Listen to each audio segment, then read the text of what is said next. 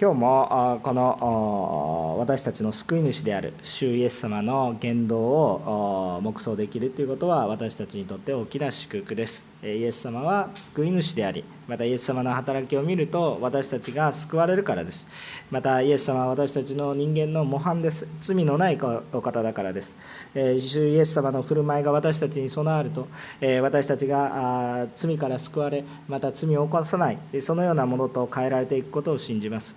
主が私たちのために死なれたことまた復活され命の希望を与えておられることを私たちも覚えていきたいと思います。今日も私たち主イエスをを見習って主に似るものとされていきたいと願っています。もう福音書を読む理由は本当にそればかりです。さあそして今日の本文の内容なんですがあイエス様はこのマルコの福音書の中で今日の、え3度目にわたって十字架の死と復活のことについて、またはっきりと語られている内容となります。それはイエス・キリストがただ単に何か権力者になっていくという話ではなくて本当に人々のために仕え人々の罪を負いそしてあざけられ罵られ十字架の上で死にますとけれどもそれで終わりでははなく3日目によみがえりえそして私たち永遠の命を与えますよ。私たちの罪の結果が死なんですがその問題を代わりに背負ってくださるのでえこのことが私たちの救いになります。えつまり私たちは肉体的な死を迎えても永遠の命に預かるものとされていくんだというこのようなことを言っているわけです。でこれが福音ということです。良いニュースということですね。え自分ではできないことが与えられる福音。えグッドニュースだ。あとのようにえこう言われているわけですね。ですからこのメッセージの中でたびたび福音福音と言いますけれども罪からの救いの話をしているんだなということなんです。そしてこのイエス様は何度も何度も繰り返しはっきりこの福音の話をしています。自分が死ぬことそしてまたよみがえることこのことをですねはっきりと何度も何度も語られています。えところがですね弟子たちの、えこの関心事っていうのはイエス様の思いとは外れております、えー、彼らの関心事は確かにイエス様についていきたいと願っているわけですけれどもしかし問題はどこにあるのかというと彼らはその中においてもイエス・キリストが何か地上の中で権力者になり王権を持ちそして地上の上で地位を持たれることそれを願っています。そしてそのイエス様についていく自分たちもまた地位のあるものになりたいというふうな願いがあります、えー、このそのことに対して弟子たちは心が向いてしまっています。でけれどもですねそのようなポイントがずれてしまっている弟子たちに対してイエス様はですねえ続けてえこのお話をするわけなんです。まだ見放さず弟子たちに分かる言葉で語り続けられるんだということなんですね。えー、イエス様の言葉っていうのは主の助けがないと理解することができません。そんなことないですよと、ね、何語ってるのか分かりますよと思うかもしれないんですけれども、えー、聖書の御言葉っていうのは自分たちの国語的な理解、えー、文章的な理解だけで、え理解ができるかっていうと多分理解ができませんというか全くできません、えー、何度読んでても何を言ってるのかわからないし、えー、直接語られても何の話をしてるか分かりません。まあ正直言うとこのメッセージですらですねいくら聞いたってですね主の助けがなければいくら正しいことを語っていても伝わらないしまた正しい話を聞いていても何の意味なのかわからない私の人生に何の益があるのか何の関わりがあるのかということが全くわからないです。ところがですねイエス様の助けまた精霊の助けを受けていくとですねこれが不思議なぐらいに分かってくる全てにおいて、え通用する話であり全ての根幹となるようなお話なんだということをですね、え私たちが理解していくことができるようになると思います。で、えー、まあ後に弟子たちにはやっぱり分かるようにはなるんですけれどもそれはやはり精霊の助けにおいてそれが分かるようになります。えそしてこの弟子たちも大きく変えられてえこの福音のことをよく理解し、えそして福音に生きさらに主がされたことを記す福音書までも記していくようなあ本当に殉教にまで従っていくようなそのような姿に変えられていきます。で今日本当にこの福音っていうものがそれぐらい大切なものなんだということですね。そんなに難しいことは言っていません。先ほども言いましたように3行ぐらいでね文章にしたら3行ぐらいでまとまるような内容です。私人は罪人になってしまいました。しかし罪はイエス様が背負ってくださるので私の上には罪がないので、えそその代わりにイエス様が死んでくださいました。私に下る裁きはイエス様が受けてくださいました。裁きは下っているので私は裁きを受けることがありません。また罪も取り除かれているので私は永遠の命を受けます。なぜならば罪はこの罪の報酬が死だからです。そこでも裁かれていますのでもう私は永遠の命を受けます。肉体の責任を持ってですね肉体のものは朽ちる部分がありますけれどもしかし私たちの魂本当の私というものは主にあって永遠の命を受け神のことをされ主と共に生き続けるということが福音です。話しました。福音はそれ以上でもそれ以下でもありません。まさにそれだけです。だけなんですけれどもだけなんですけれども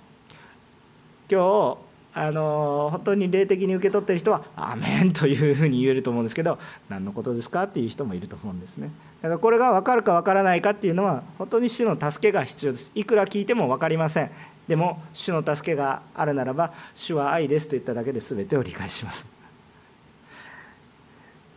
主の助けが必要ですね。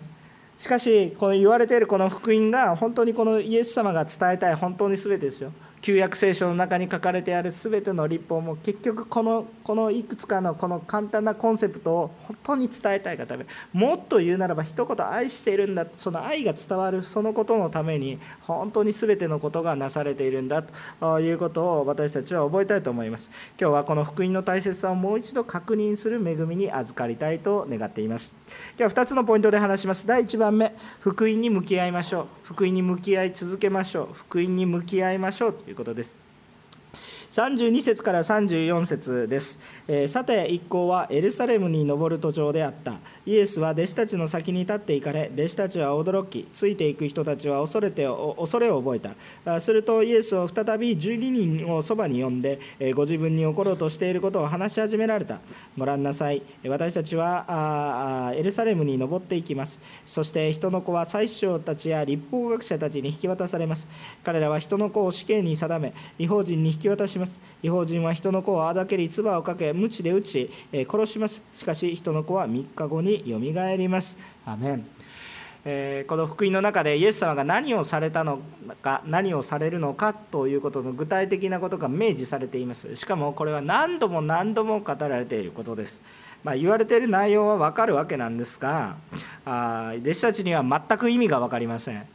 ここの聖書の箇所には書かれてありませんが並行箇所を見てみると弟子たちには意味が分からなかったとはっきりと書いてあります、えー、全く意味が分かりませんでした。しかしイエス様はこのことを何度も何度も危機迫る感じでものすごく真剣に語られ続けるわけですよ。ですから先ほど32節にもあったように弟子たちが驚くんです。エルサレムに行く時我先にと言って真剣に。そして真剣に語るので恐れを覚える。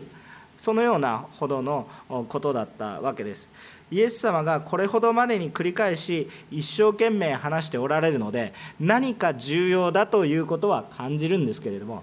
話の筋は簡単に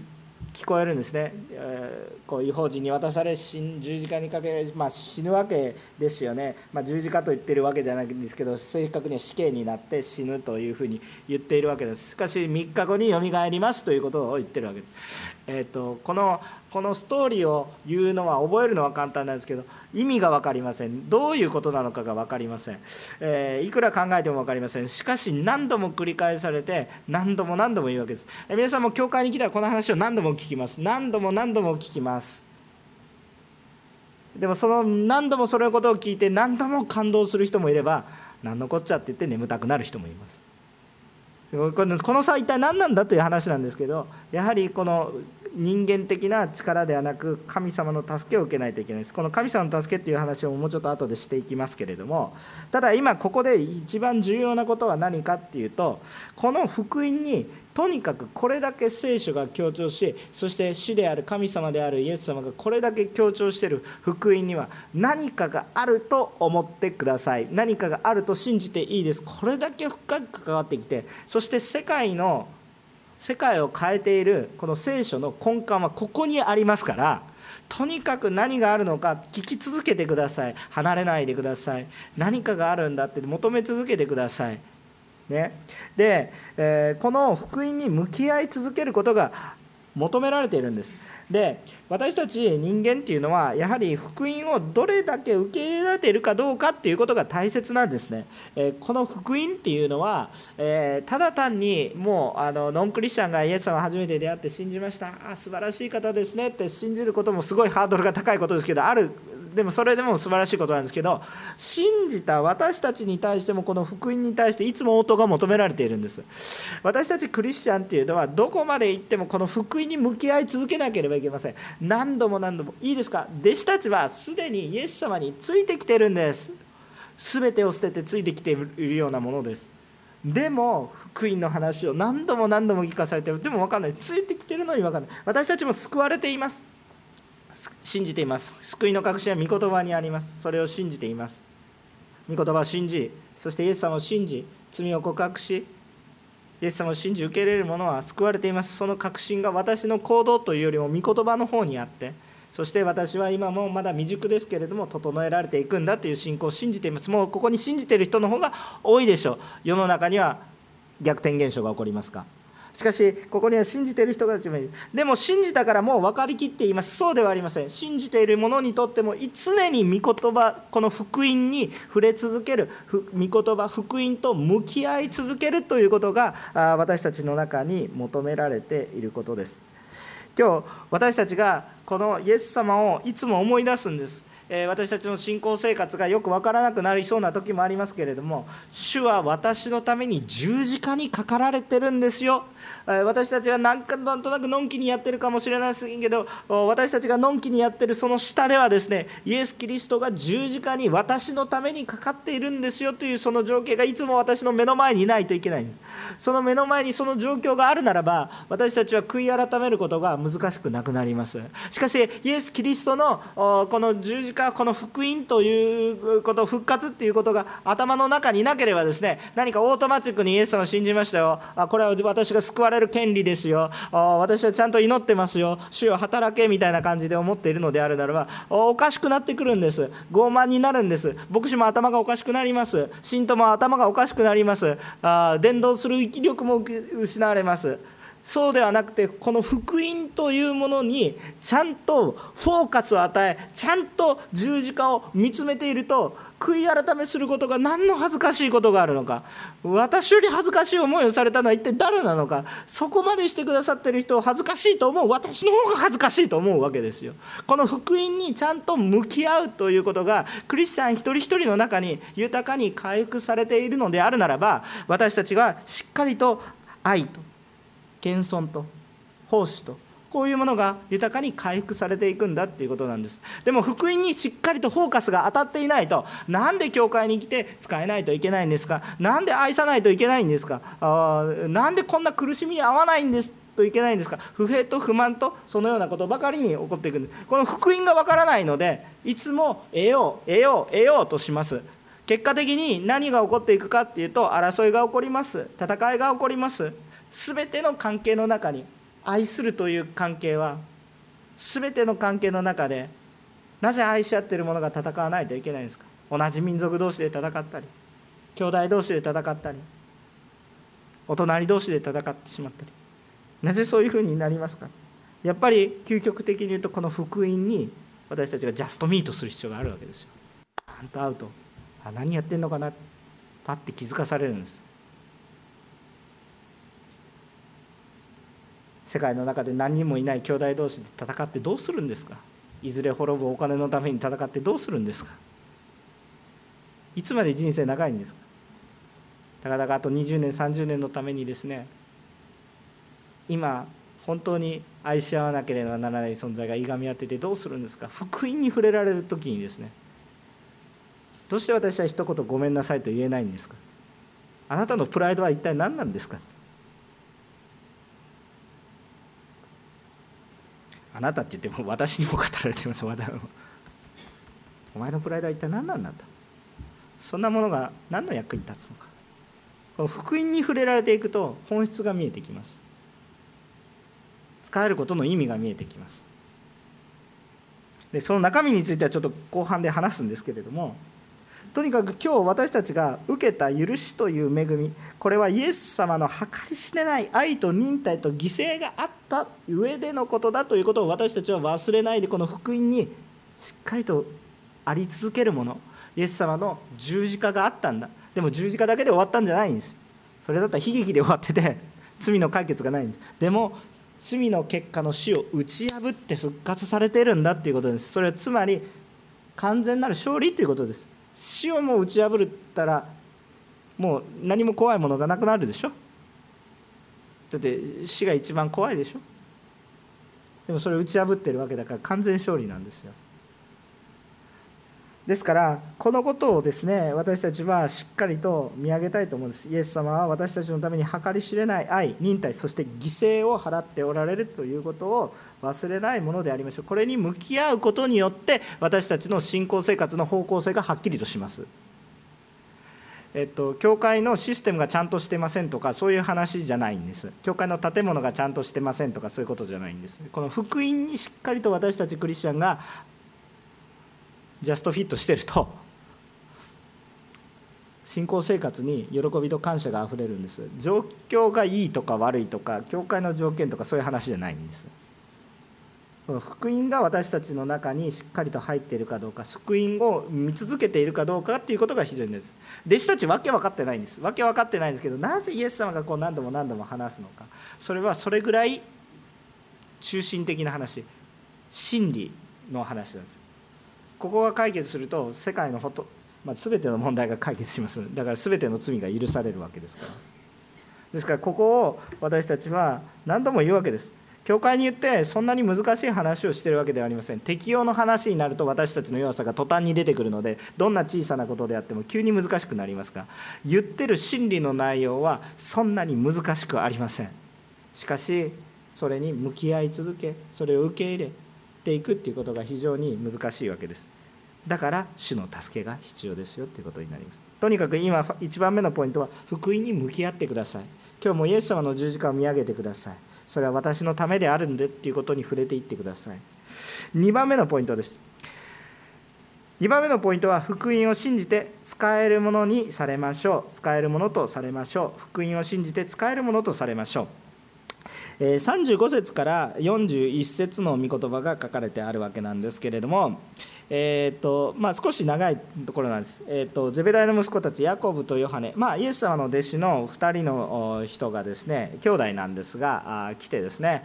えー、まああのこうイエス様に言うわけなんですね、えー、こうあなたがこう栄光を受けられた私を右に私をああこの弟左に置いてください、まあ、つまり、えーまあ、昔で言ったら右大臣左大臣みたいなね、えー、いういうような感じですね。右腕左腕もう本当に、えー、二大巨頭にしてくださいよみたいなね、えー、そういうような、えー、お話をしていくわけです、えー、いや何の話をしているのかなっていうことなんですが少し解説を入れていきます。弟子たちはイエス様が人にとって世界で一番大切なことを語られているっていうことなんですけれどもイエス様が語られていることそのかそのことに対しての間違った認識があるので、え、彼らの関心はあこの地上でつまり今この人間的な国という概念の中でどれほどの地位と名誉を得るかっていうことが彼らにとっては一番大きなことだったんですね。イエス様が王様になってくれるでしょうと。イエス様がこの本当に、えちょっと中途半端な今ローマの属国になっていってしまってうだつの上がらない。そして聖書のことも公に語っていくことが実践していくことが難しくなっているようなそのようなところちゃんと独立国家にしてそして世界に冠たる国にしてくださる。そして貧しい者も癒し病気もなくなっていくそのような状況がこの世に起こっていくんだというふうなこの地上のことだけを思っていたということですね。それだけでも大変なことですけれどもえーしかしですねこの弟子たちはそういうように願っていたんですがイエス様が言われている神の国神様の御業というものはちょっと別な次元の中にありました。それは魂の救いのことであります。もちろんそれのことが全て行われれば全て神様が天に行われることが地にも行われますようにという状況が変わってくるのでまたそれも変わっていくでしょう。でもイエス様はわざわざ一つの国の王様になる必要はありません。それは降格と一緒です、えー、イエス様はもともと偉いわけです。イエス様はこれから偉くなる必要はありません。もともと偉いわけです。というか存在そのものです。ですので、えー、偉くなる必要はありません。イエス様が地上に来られたっていうのは地上でどれぐらい偉くなってもそれは降格と一緒です。ですから、えー、このイエス様が見ているところは全く違うわけですね。えー、ところが弟子たちが求めているものはあいつも何か予的なものなんですね、えー、何かこれ同じようなことがこれまでもずっと続いてくるんですね。イエス様が変貌山で変えられた時その時もなんか誰が偉くなるかみたいな話が起こっています。そして福音の話これまでのマルコの福音書の中で論争が起こっているわけです。弟子たちの中で論争が起こっている。福音の話をしていたイエス様がそれ何を論争しているのかって聞いたら恥ずかしくて言えなかったっていうような誰が偉いのかっていうね。そういう話があるんです。今日も誰が偉いのかっていう話です。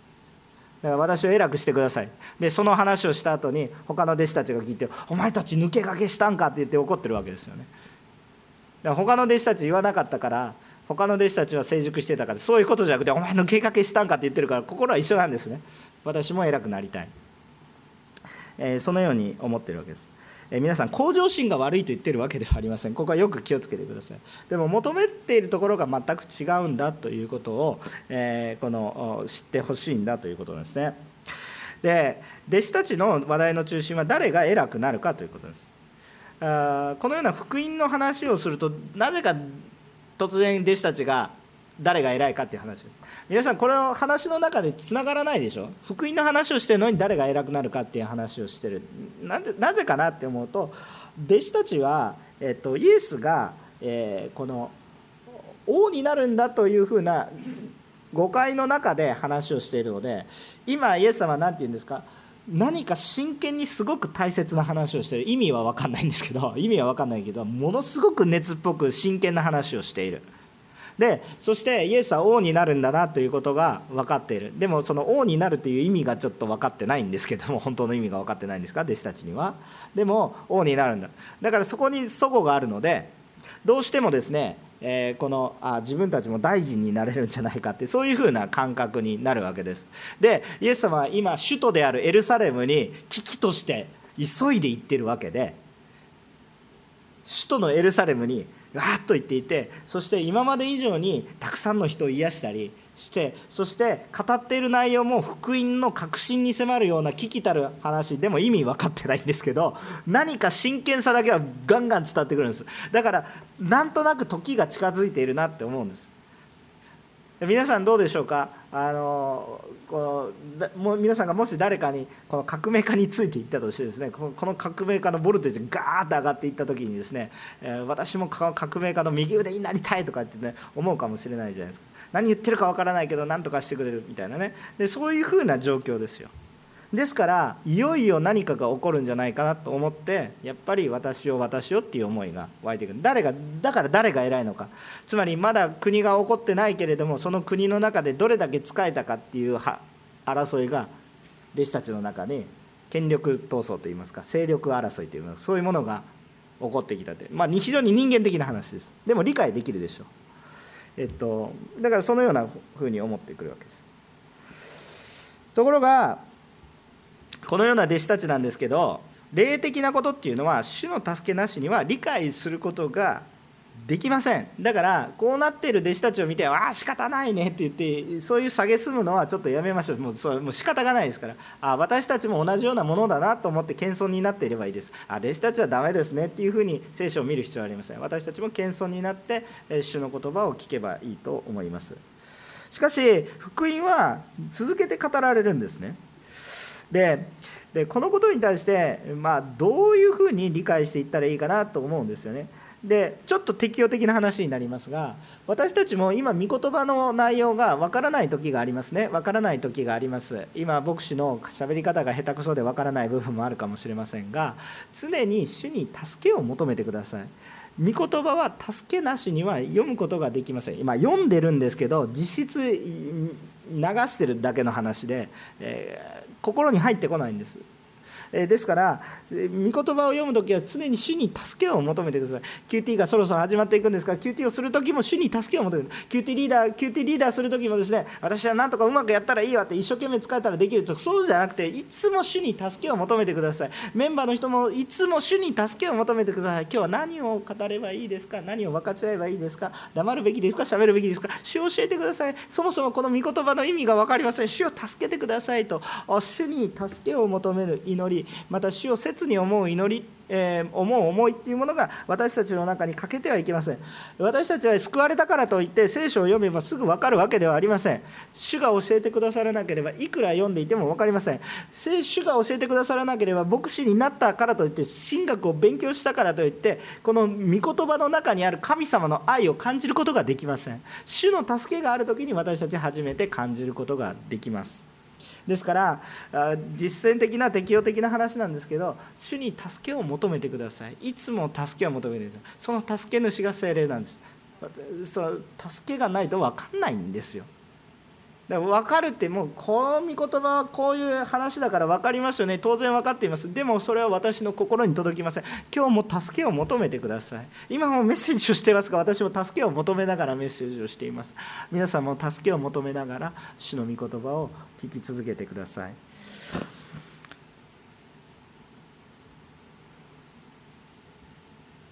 この状況がわからない弟子たちに対してイエス様はちゃんと見捨てずに語り続けてくださっていますからそのような方ですから42節から45節ですね。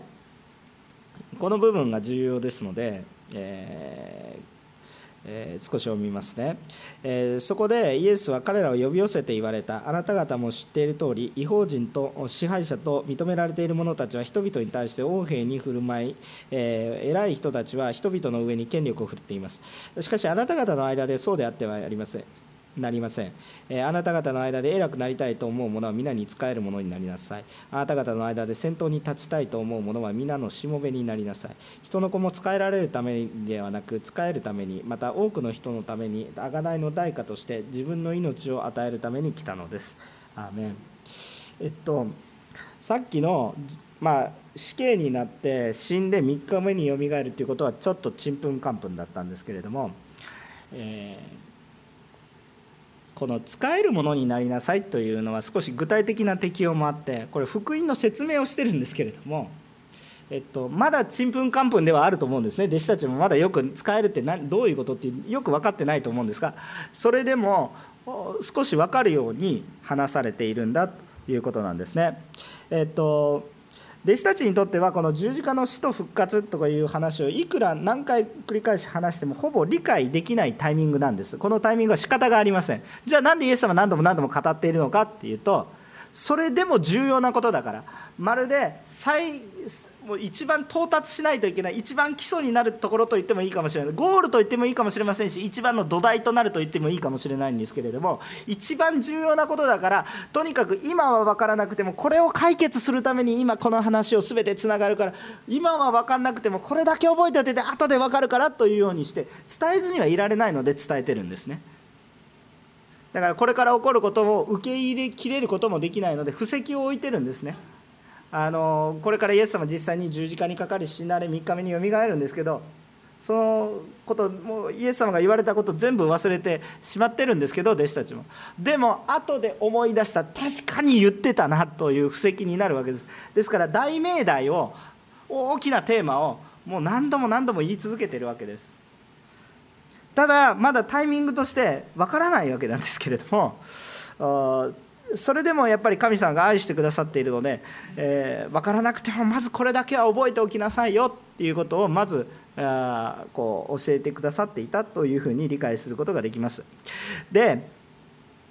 ここで直接的な理解ができない弟子たちに対してイエス様は本当にまた目線を合わします。次元を合わせてくださいます。あ難しい言葉を言って福音を信じましょうって言っても分かりません。ですから福音とは何ですか、えー、信じるということは何ですかって言うとやっぱり目線を合わせてくださるんですね。で私たちに対して目線を合わせてくださって比較的理解ができるような次元で、えー、語られていきます。つまりこれは弟子たちは偉くなるとか偉くないとかそういう話をしてるんですけど主は偉くなるためにわざわざこの地上に来られたわけではないんです。偉くなるために今一生懸命やってるんではないんです。なぜですか？イエス様はこれ以上偉くなる必要あるんですか？人々が認めてないだけでイエス様は偉いですよ。全世界作られた方ですから。これ以上偉くなる必要はありません。だからイエス様はマックスなんですよ。でマックス最高のところにおられるので今更偉くなる必要はないんです。これから強くなる必要もありません。つまり地上に来られているだけでもう下られてるんです。下るっていう表現ですよね。だからイエスさん偉くなるためにいろんなことをしてるんだよね。じゃあ何のために来られたのかっていうと人を罪と死から救うために使えに来られたんです、まあ、使えに来たっていう表現がまだ分かりやすいのでこういう表現をしてきていますが端的に言うとちょっと分かりにくいかもしれない。端的に言うと死にに来たんです、まあ、復活しに来たとも言えるんですけれども死にに来ただけだと表現がちょっとね難しいかもしれない。使えるために来たんです。恥ずかしめられるために来たんです。それ何何のメリットがあるんですか？その結果滅びる者がたくさん生きるようになるから。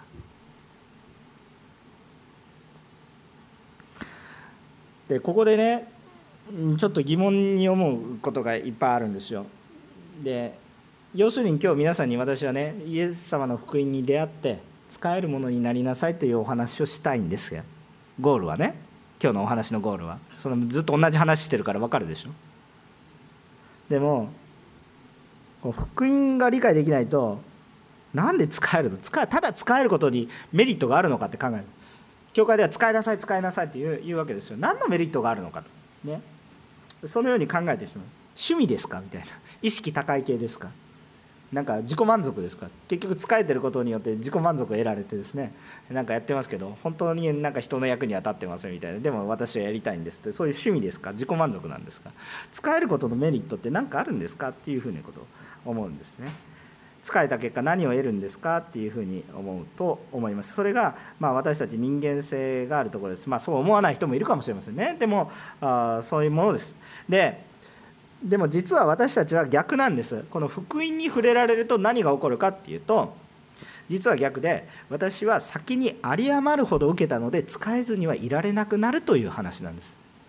でこれもう少しお話をすると一体何かっていうともう少し私たちに分かりやすく言うと私たちも大きな恩を受けると何かお返ししたくなるんですよ。全部返せなくても。大きな恩を受けるとお返ししたくなるんですよ。通常の心理だとね。あのちょっと罪の心理でも頭がぐちゃぐちゃになってたらラッキーぐらいで終わって帰ってしまうかもしれないですけどあまりにも大きな恵みを受けると返せないんですけど何かしたいと思うんです。何もできないけどもせめて何かしたいと思うんです。ね。せめて感謝したいとかね。何か起こってくるわけです。よね。それその気持ちは少なくとも理解できるじゃない。そういう話にレベルを落として福音の話をしてくださっています。私たちが受けたのは何ですかって言ったら永遠の命なんですよ。どうやったら永遠の命を自分の力で受けることができますかってできないわけなんですね。でこれ私たちが受けたのが永遠の命っていうのも霊的にこうイエス様に出会わないと意味がわからないと思いますが。あしかしですねそれをまず受けたんです。これは返しても返しきれない恵みです。だから先に私たちは恵みを受けたので使えるものになりたいんだということを覚えることができます。あまりにも神様の愛に豊かに触れられたのでそれに応えたいという思いがあふれ流れてくるんです。そして私たちが主に仕えた時に主が喜んでくださっているからそれがまた私の喜びになるんです。大したことではありません。主に主よこれこれをしたから私はあなたの必要なことを全て捧げてますよって絶対言えません。もう主に捧げたってあの大したことではありません。たとえもう自分の全財産を捧げたとしたとしても主から見ればビビたるものでしょう。だって全宇宙を支配されているお方ですからもう地球そのものだってビビたるものですからあですからあそんなものですでもそのビビたる本当に塵のようなものを見て主は大喜びされるわけですよ。まるで小さな幼子が親に対してあ本当になんか誕生日プレゼントです本当にいつも育ててくれてありがとうみたいなことを言ってもう小さな子供がやってくれるなんかお父さんの似顔絵本当にぶっ細工だなとか思いながら見るわけですけどものすごく嬉しかったりするわけです。私も昔父親にこうこう絵をやりました。自分では結構今でも似てるなと思うんですけど非常に下手くそでもう目が目がこんなんになってますけれども あのなんとなく特徴があってね父親が喜んで、まあ、まだ飾ってあるかどうか知りませんけどまだ家に行けばねあるかもしれませんね。さすがにそろそろ取られてる可能性あるんですけどまあずっと置いてありましたよ。でそんなようなことですね。本当にあのどうしようもないものかもしれないけど喜んでくれるんですね。でそれが私たちの喜びなん。じゃあまず最初に何かって言ったら私たちがおあまりにも大きな愛があふれたんだということの中で私たちの中に喜びがあふれてくるんです。ですからこのことが一体どういうことなのかっていうと最初の1番目のポイントに戻るわけです。だから福音に触れられなさいということです。福音に触れられたものの特徴として使える喜びが回復しますよって。それは単なる趣味のレベルじゃなくて単なる自己満足じゃなくて誰を喜ばせるんですか？神を喜ばし人のためになることができる。すごい世界が広がるんです。しかも小さなことの中でもそれが起こってくるだから救われたものには使えるという特徴があるんです。なぜですか主がどのように私を愛してくださったのか。それは私たちのためにもう45節人の子も使えられるためではなく使えるためにまた多くの人の贖いの代価として、まあ、犠牲として身代わりとして自分の命を与えるために来たのです。イエスは命がけで私たちを命がけっていうのはギリギリセーフじゃなくてまさに死んでよみがえってってことなんですけどまあ、分かりやすく言うと命がけで私たちのために全てのことを成してくださる。そうやって今も生かされている。だから私もそれに応えたい。真剣にそれをやってくださってるの。真剣にそれに応えたい。ということになるんです。だから私たちも今日も真剣に主に使えます。私たちの中に真剣に主に使えるその使えている姿があるならばそのことを通して使えられた人は愛を感じるでしょう。その熱心さはどこから来るのかこの人の中になくどこから来ているのか神様から来ているものだというふうに感じることができます。愛するものは使えるものです。救われたものは使えるものです。今日私たちの教会に使える特徴があるかどうか吟味しましょう。また私の私の信仰生活の中に私は偉くなりたい。私は得よう。私は良い生活をしたい。私は愛されたいと思う前に私は使える使えることが使える特徴が今あるのか。使える喜びがあるのか。いやそんな働きばっかりして何のメリットがあるんだって疲れてしまっているのであるならばもう一度イエス様にイエス様はどのように私を愛してくださる？そこを思い出すと私たちの体が動き始めます。しかしそこがなくて使えることなんだ一生懸命やりましょうって言ったら立法主義になります。必ず疲れます。飽きます。できません。しかし福音があると原動力になります。いつも主が今日も今も私のために働いておられる。私たちの使える姿が回復されるためには主との親密な関係が不可欠なんだ。結論としてはですね福音を信じそして使える教会でありましょうというのが今日の適用のポイントなんです。だから実際に使えるものでありましょうということ。結論的な話ですがじゃあ私たちはどこまでどのようにして使えるんでしょうか。モデルはイエス様です。イエス様だから死ぬまで使えるわけなんですけれどももうその死ぬまで使えよと言われたらわしんどいと思うんですけどイエス様を見てイエス様と共にあり続けることです。皆様にあのお願いをこうしていきたいことなんですけれどもまず主の言葉が分からなくても主の言葉の中にいてください。自分の力では理解できませんけれどもそこから離れようとしないでください。そこに真理があります。そこに変えられた人たちを見て何かあると思ってください。教会がこれだけ真剣にバカにされるような話をしてるのはなぜでしょうかって言ったらそこに真理がある。そこに触れられると本当にあなたの人生は変わります。本当に変わります。自信を持って言います。イエス様に出会うと私の人生は変えられる。もう信じてるものでも深く十字架の愛に触れられると私の人への接し方が変わります。まだまだ私牧師も全然でしょ？皆さん知ってると思いますけど。牧師も全然です。でも皆さんも同じだと思うんです。十字架に深く触れられイエス様にどれだけ愛されているのかっていうのが深く分かるとあなたの人生は変わります。イエス様のように変えられていきます。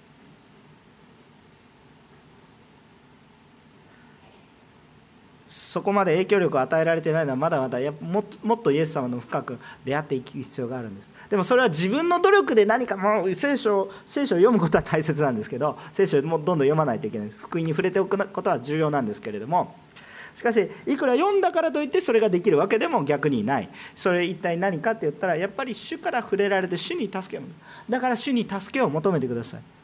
助けを求めるのは主は助けないはずがないです。精霊を必ず与えてくださいます。そしてその中で主に出会うことが起こります。それはどこに書いてあるのか聖書に書いてあります。ですからそのことを信じて聖書の福音のこの御言葉の中に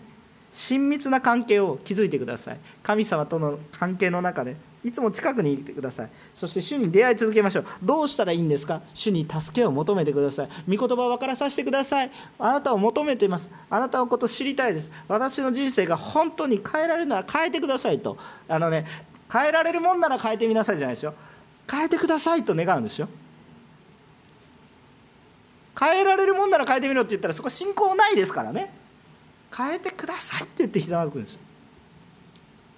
そうするとイエス様は出会います。なんだずっと助けてようやく分かったのかって言って目が開かれています。そうすると私たちの中にこんこんなに愛されてるのか。いうことが分かります。今日もたまたま天気なんですけど私私のあの親しい牧師がねいるんですけど同世代ぐらいの親しい牧師がいるんですけどイエス様クリスチャンカルテに生まれたんですけどイエス様に出会った瞬間にね僕思ったんですって言ってね何空は青いとかお前はアホかってことでまあ関西人なんですけどね お前アホかって言って私ほら空は青いやろみたいな感じで言ってたわけなんですけども空青いこんなに青いんだって感動してるんですよ。バカかと思うかもしれませんけど皆さんイエス様に出会うと